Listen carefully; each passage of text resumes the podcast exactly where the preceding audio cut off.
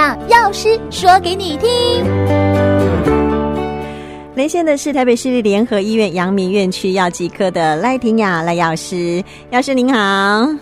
你好，美娟好。今天药师跟大家要稍微哦再谈一下反毒的这个议题哦。尤其其实我们是有有想要呢借鉴国外，因为联合国的毒品跟犯罪办公室，他们曾经有一个哦这个说法，是不是药师可以跟跟我们稍微分享一下，为什么哦联合国的这个办公室他要提出这样的一个说法？然后这个企业反毒哦，因为当然这个议题可能在国外呃会比较呃需要被讨论，但我们其实可以稍微了解，对不对？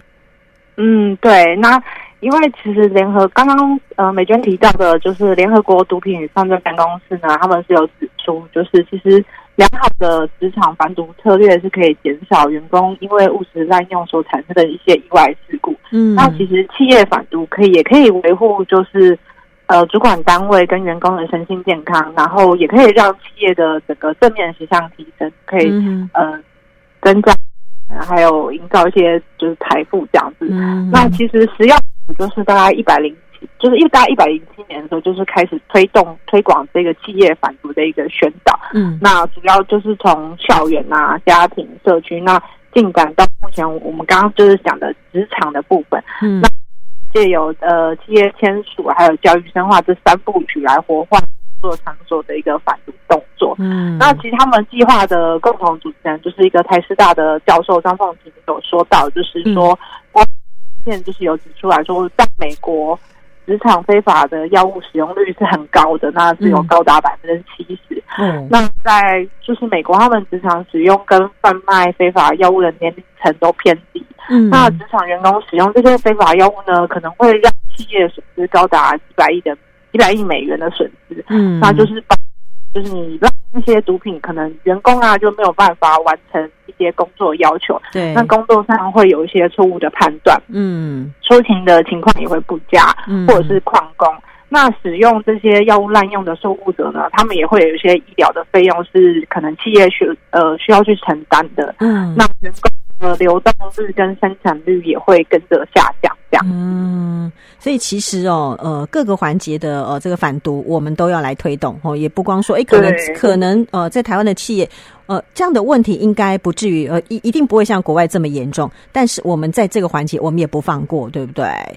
对，是是是，嗯、所以就是食药署现在就是很积极的推广，就是呃，特别在企业的部分，他们有个口号叫做 “cash、嗯、爱”。关怀，嗯哼哼哼，那这 cash 是什么意思呢？它是一个简写啦，就是主要是呃，他们是希望呃，主要是希望说呃，教呃，除了设计教育以外，企业要定有那个反毒规划嘛，嗯，就是会希望说公司里面都里面都呃包含反毒，然后也希望企业可以规范自主管理，那营造这个反毒的企业的文化，嗯嗯，对，那所以这种 cash 就是。呃，care 就是 C 这个就是 care，就是爱爱自己，嗯，那就是建立良好的生活作息，还有正正确的工作态度，嗯，那这个行动里面就包含了呃，要建立规律的生活作息，还有时间管理，嗯，然后还要建立正确的工作态度，还有敬业精神，嗯，以培养良好的人际关系，嗯。个 A 就是 avoid 的退避，嗯，那就是呃避免一些是非场所，还有一些成瘾性的物质，就是、嗯、呃远离毒品的诱惑啊，还有一些成瘾性的物质，我们尽量不要去使用，嗯，还有一些是非场所也尽量远离，嗯。那 S 就是 refuse，嗯，refuse 拒绝拒绝损友跟毒品，嗯、那就是拒绝用毒，然后拒绝损友，还有常常就拒绝托运。嗯啊，对哦，这个也是，这个也很重要，嗯，这个很重要，没错，嗯，因为很有时候会看到就是报道，就是哎，为了一点点的小钱，然后去帮人家哦，这个运毒，对不对？然后更嗯，这这个其实到时候真的是惹祸上身，因为那个其实罪行是很重的。对，嗯，可能真的就是误交损友这样，嗯，没错。转到最后一个 H 就是 help，嗯，那就是帮助嘛，就是帮助关怀，就是当然你可以也可以关怀自己的亲友同事，可以支持一些。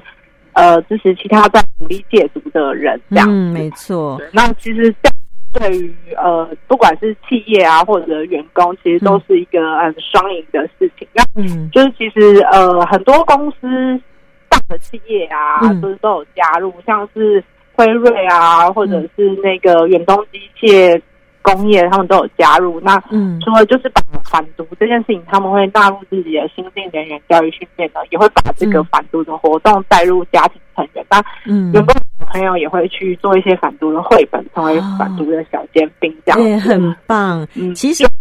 这个呃，cash 这个爱与关怀哦，你把它同哈、哦、这个情境移到校园，其实也是适用的，对不对？嗯，对。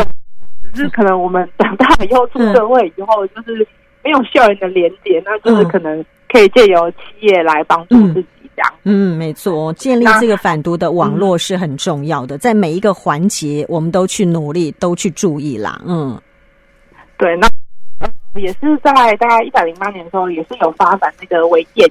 嗯，就蛮有趣的。大家如果有兴趣的话，也可以上网去看看。那、嗯、它特别的地方是，就是它这个微电影呢是有中文、英文、泰文、印尼文、越南文这五种语言的字幕可以呈现，也是有方便新住民的一个服务。嗯哦，所以你看，真的是各个环节都哦去努力做，对不对？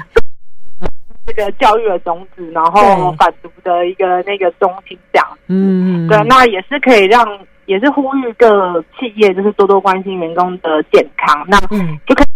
就是具具备正确使用镇静安眠药，还有药物滥用的防。防御的一个机制，因为有时候其实你也不是说真的去吸毒，有时候可能有些、嗯、有些人他可能是有点滥用。嗯，对。其实我们之前在单元当中也讨论过几次类似这样的话题，比如说是止痛药的滥用，或是镇静安眠药的滥用，其实这个的对身体都是会造成一些危害的，对不对？啊，对啊。嗯对，那就是可能借由企业去宣导这样。嗯，其实哦，这个毒品对身体的危害哦，这是不是也借由药师的专业，再跟我们稍微做一些叮咛跟提醒？它其实因为毒品，呃，我们一般现在呃国啊、呃，这个等于说政府也把它分级，然后它其实危害的程度也不太一样，对不对？呃，对，就是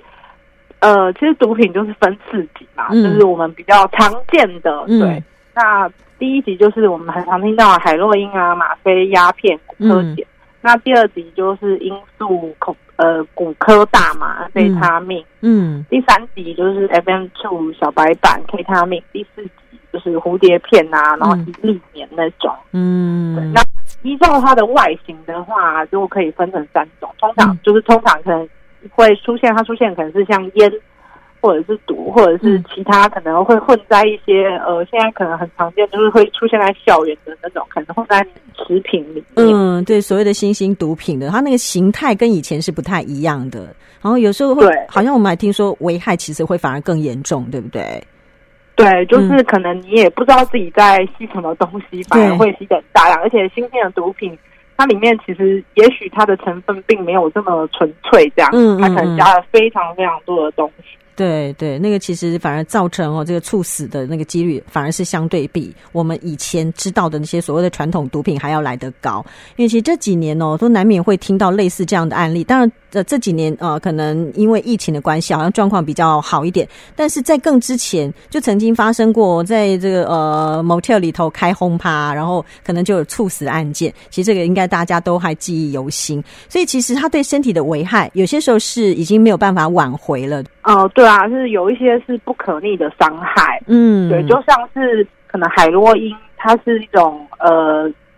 抑制中枢的，呃，它抑制你的中枢，那其实你吸久了之后，嗯、你的呼吸就会越来越不顺畅，那它其实会有暴毙的危险。那、嗯、安非他命它就是会让你就是呃很专注很开心，但其实它对你的心脏血管会也会造成负担，会就是可能会中风，嗯、那就是。三快乐的快乐丸的那个 MDMA，它也会有一些迷幻的作用。那你会产生一些幻觉，就可能会造成一些意外意外事件，就也蛮危险的这样。嗯，那或者是说，呃，你可能会有一些戒断的症状，嗯、就是你可能长期吸毒之后，然后突然停止之后，嗯，呃，就是会有一些身体上的状况。那很多人或者是他们在。吸毒的人，他如果没有一些经济来源持续的吸毒的话，嗯、就是有的人他没有办法忍受的话，可能会有一些自残或自杀的行为。嗯，而且还会造成很多治安问题呢，对不对？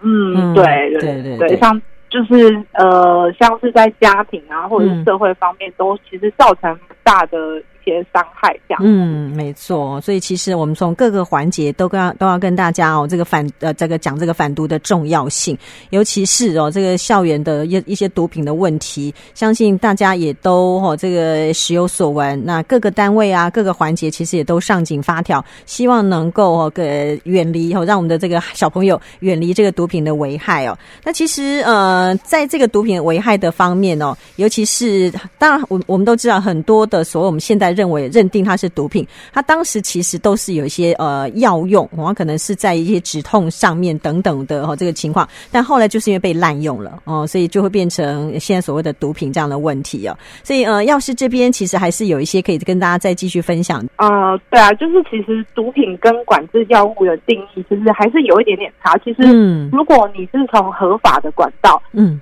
就是它其实毒品跟管管制药品它是一体两面的。如果你不是从，嗯、就是如果我们民众是从医的处方拿到的，嗯，管制药品，它其实对我们也是一个救命良药。那有的他就是真的睡不好啊，对。那可是如果你是非法取得的话，你就像刚刚主持人提到的。你其实不确定它里面的成分就是纯不纯啊，嗯、或者是它要添加其他的东西。嗯，那如果是非法获得，它就是一个害人的毒品。没错。那如果是从定义上面来讲的话，毒品就是它就是有成瘾性、滥用性跟对社会的一个危害性。嗯嗯，没错没错，好，所以呢，反毒大家一起来哦，所以也呃再跟朋友们讲一下，它有一个所谓的免付费的专线零八零零七七零八八五哦，这个谐音就是请请您帮帮我的意思。不，其实如果说发现身边的人需要帮忙，其实也可以哦，这个帮忙打这个电话。呃，对，就是如果有发现亲友啊，或者是同事有接触毒品的征兆，嗯、就是大家就是互相关心，也可以拨打这个专线。没错。那其实因为成瘾这件事情，它其实有点像一个呃慢性的脑部疾病，嗯、就是大家也可以就是就是接纳这些努力戒毒的人，就是支持。嗯支持这些戒毒人回归社会，其实是一个最主要脱离毒瘾的一个非常重要的关键。好，今天非常谢谢阳明院院区的哈赖婷雅赖药师跟我们分享这么多，谢谢药师。嗯，谢谢谢谢，谢谢，好，拜拜，谢谢，拜拜。